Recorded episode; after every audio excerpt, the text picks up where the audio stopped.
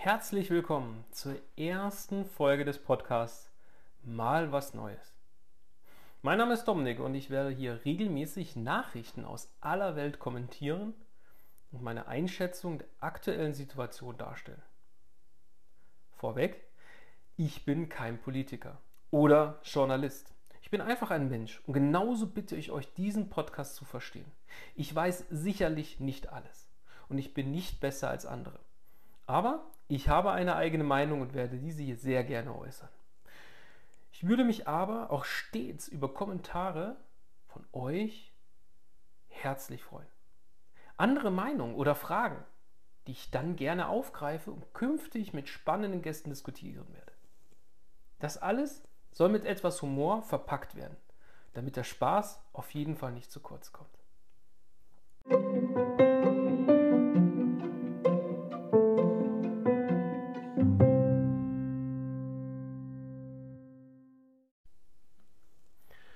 Zu Beginn erstmal noch das Wichtigste.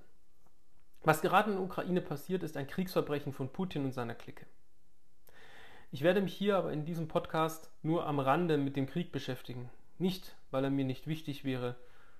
Er beschäftigt uns alle und mich auch insbesondere. Aber dafür gibt es viel, viel intelligentere Menschen und vor allem Menschen, die viel näher dran sind als ich, um die aktuelle Sachlage in der Ukraine, in diesem Krieg zu beurteilen. Ich möchte mich auf diese Nachrichten berufen und auf diese Nachrichten eingehen, die um dieses Geschehen herum passieren. Aber eins kann ich euch vorweg sagen. Über Corona werden wir uns durchaus das eine oder andere Mal unterhalten.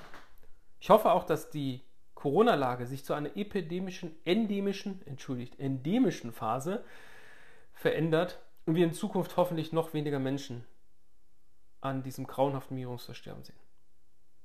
Ich hoffe, dass wir bald wieder in ähnlichen Zeiten leben können wie vor Corona, auch wenn Corona nie wieder ganz weggehen wird. So viel zum Start und jetzt lasst uns so richtig in den ersten Teil, in die erste Folge von Mal was Neues durchstarten.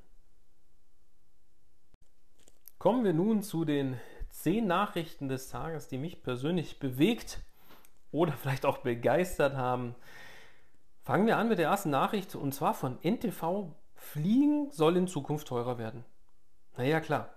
Auf der einen Seite haben wir das Thema der Kerosinpreise, die natürlich im Zuge der Verknappung äh, auch durch die ganzen Embargos mit Russland immer teurer werden. Und zum anderen natürlich immer mehr und mehr auch Nachfrage bei weniger Angebot, weil viel Angebot durch Corona eingestrichen wurde.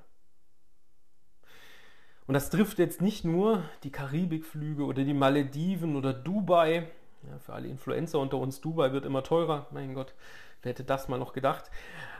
Sondern es trifft auch Mallorca. Die 9,99 Euro Tickets gehören der Vergangenheit an. Selbst für 29,99 Euro nach Malle fliegen zu können, wird wahrscheinlich so bald nicht mehr gehen. Für manche Menschen bricht hier gerade eine Welt zusammen. Ich kann euch beruhigen, es wird trotzdem immer wieder Schnäppchen geben und wenn man am Ende 40 Euro für so einen Flug hin und zurück bezahlt, ist, glaube ich, immer noch in Ordnung. Bedenkt man auch noch, wie viel Schadstoffe wir in die Umwelt damit blasen, sollten wir uns immer überlegen, brauchen wir das in dem Moment oder nicht. Aber natürlich, wer Lust daran hat, wird auch bereit sein, ein wenig mehr in die Tasche zu greifen. Trotzdem haben da alle Angst, dass jetzt alles so viel teurer wird, dass man sich vielleicht den Urlaub auch nicht mehr leisten kann. Und da passt die zweite Nachricht des Tages wunderbar zu dieser ersten. Und zwar schreibt die Welt, Knapp die Hälfte der Deutschen ist mit Scholz unzufrieden. So, like wer Scholz noch kennt, das ist Olaf Scholz, der Bundeskanzler der Bundesrepublik Deutschland.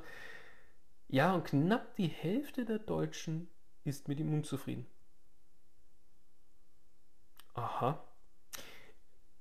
Das Schlimme ist, ich vermute, die andere Hälfte kennt Olaf Scholz einfach gar nicht. Daher konnten sie mit ihm auch nicht unzufrieden sein, weil wen man nicht kennt, den kann man auch nicht nicht mögen. Und eins ist ganz klar, der Tarnkappenbomber der Nation äh, versteckt sich ja momentan so ein Stück weit hinter vielen Veränderungen. Mal sehen, was so als nächstes jetzt herauskommt. Ich glaube, da ist noch viel Potenzial nach oben und Olaf Scholz ist ja erst einige Monate im Amt und er wird noch viele weitere Entscheidungen, viele weitere öffentliche Termine wahrnehmen können, um aus diesem Schatten wieder herauszukommen. Aber klar, gebe ich auch offen zu. In Zeiten von Corona, dem Ukraine-Krieg und vielen anderen Problemen ist es sicherlich auch nicht einfach, Bundeskanzler zu sein.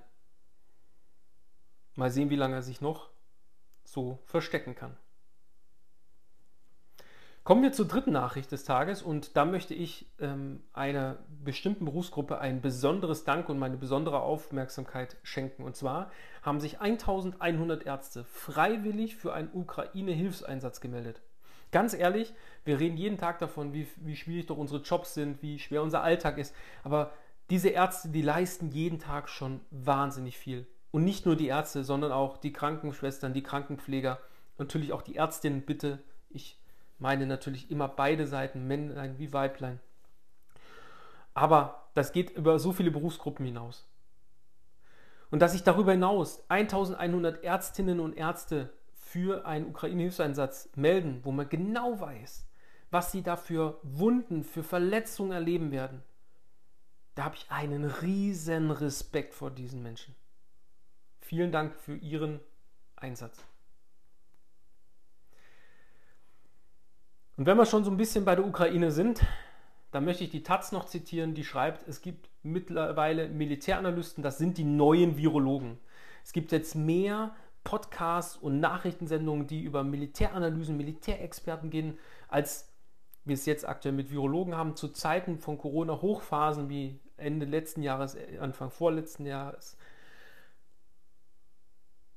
Da gab es wahnsinnig viele Virologen, die Ahnung von allem hatten und jetzt gibt es Militäranalysten und Militärexperten, die von allem eine Ahnung haben, die genau wissen, was Putin plant und nicht plant und wie das weitergehen wird und nicht weitergehen wird. Ganz ehrlich, ich habe keine Ahnung. Aber es zeigt sich halt wieder das altbekannte. Wenn Deutschland zum Beispiel Fußball spielt, haben wir auch 82 Millionen Trainer, die alle besser Bescheid wissen als Hansi Flick oder ehemals Jogi Löw. Daran müssen wir uns, glaube ich, gewöhnen, dass irgendwie jeder es besser weiß. Aber wer es weiß am Ende, das wissen wir halt dann auch nicht. Ja, man weiß nur, dass man nichts weiß und das weiß man ziemlich sicher. Naja, gut. Und wenn wir schon bei diesen komischen und schlechten News sind, dann möchte ich die letzte schlechte Nachricht auch noch zitieren. Truppensturm auf den Philippinen. 172 Tote und 170 Vermisste. In den Philippinen herrschte ein Tropensturm die letzten Tage und laut der Taz sind da insgesamt 172 Menschen ums Leben gekommen, 170 Menschen sind immer noch vermisst. Und da merkt man, dass der Klimawandel tatsächlich wirklich auch angekommen ist ich persönlich finde solche Nachrichten sehr traurig, sehr erschütternd. Ich wünsche den Familien, den Hinterbliebenen alles, alles Gute. Äh, man sieht auch, dass man sich, egal wo man ist, immer mit solchen Herausforderungen zu kämpfen hat. Auch wir in Deutschland sind ja letztes Jahr betroffen worden und waren Betroffene. Und deswegen wünsche ich da den Philippinen einfach nur alles, alles Gute und hoffe, dass wir in Zukunft lernen, mit solchen Stürmen, mit solchen Unwettern besser zurechtzukommen. Sie werden in der Zukunft noch häufiger werden. Und dass wir einfach lernen, dass wir nicht gegen die Natur, sondern nur mit der Natur zusammen das verändern können. Aber jetzt so viel zu diesen schlechten und negativen Nachrichten und kommen wir mal nach Deutschland zurück. Das Handelsblatt berichtet, dass alle acht Wochen die Preise in der Baubranche massiv steigen. Oh ja, war ja auch bisher sehr billig. Also ich muss ja auch ehrlich sagen, jeden, den ich so kenne, erzählt mir immer, ah du, ihr habt was ganz Billiges gemacht, ich habe gebaut. Super. Spaß beiseite, bauen war schon immer teuer, aber jetzt wird es echt ein Luxusgut. Diese Offensive, dass wir zukünftig noch mehr bauen wollen, noch mehr Menschen ins Eigenheim bringen wollen, also so langsam wird es echt die Ironie. Die Preise steigen, die Zinsen steigen. Wer will sich das eigentlich noch leisten können? Aber die Frau Clara Geiwitz hat eine Antwort. Bild berichtet nämlich, dass sie schreibt, ökologisch ist es eh nicht sinnvoll, Häuser zu bauen. Wir brauchen weniger Wohnraum für jeden Einzelnen.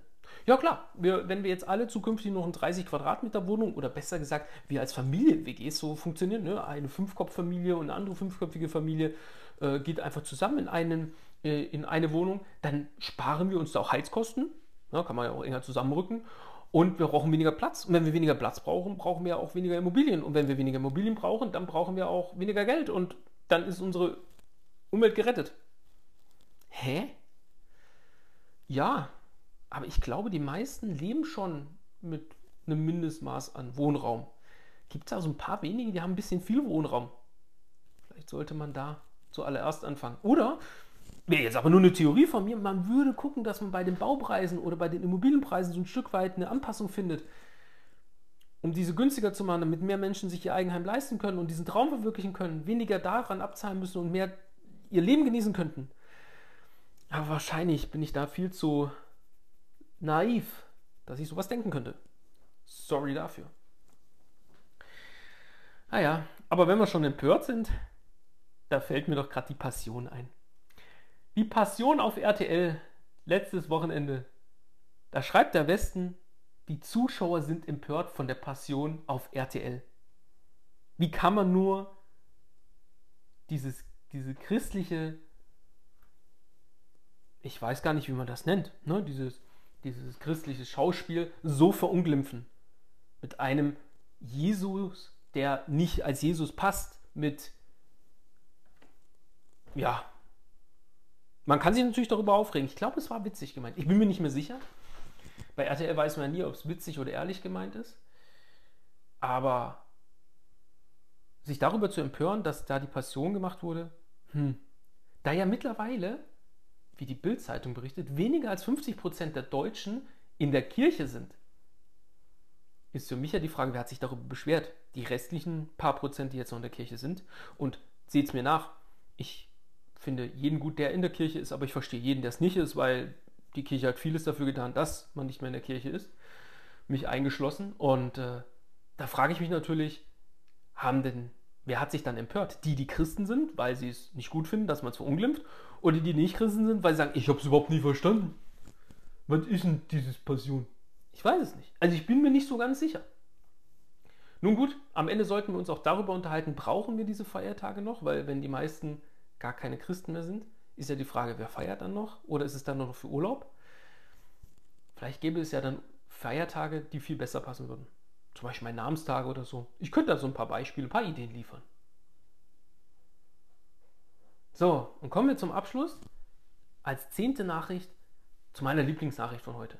Die Corona-Zahlen fallen rasant, berichtet die Welt. Das ist auch super. Die Frage wäre nur gewesen, wie viele Tests haben wir es denn gemacht, um es zu überprüfen?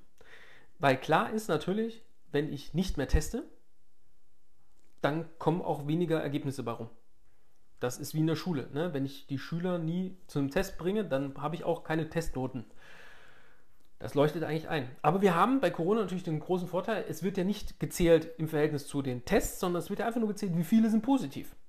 Naja, und so kann man Inzidenzen auch senken und gerade zu Ostern positiver gestalten, weil ein Teil die Gesundheitsämter gar nicht mehr melden und zum anderen viele sich auch nicht mehr testen müssen. Warum sollte man sich heute testen, wenn man nicht mehr dazu verpflichtet ist? Ich persönlich mache es trotzdem, aber ich glaube, die meisten denken sich, wozu denn noch?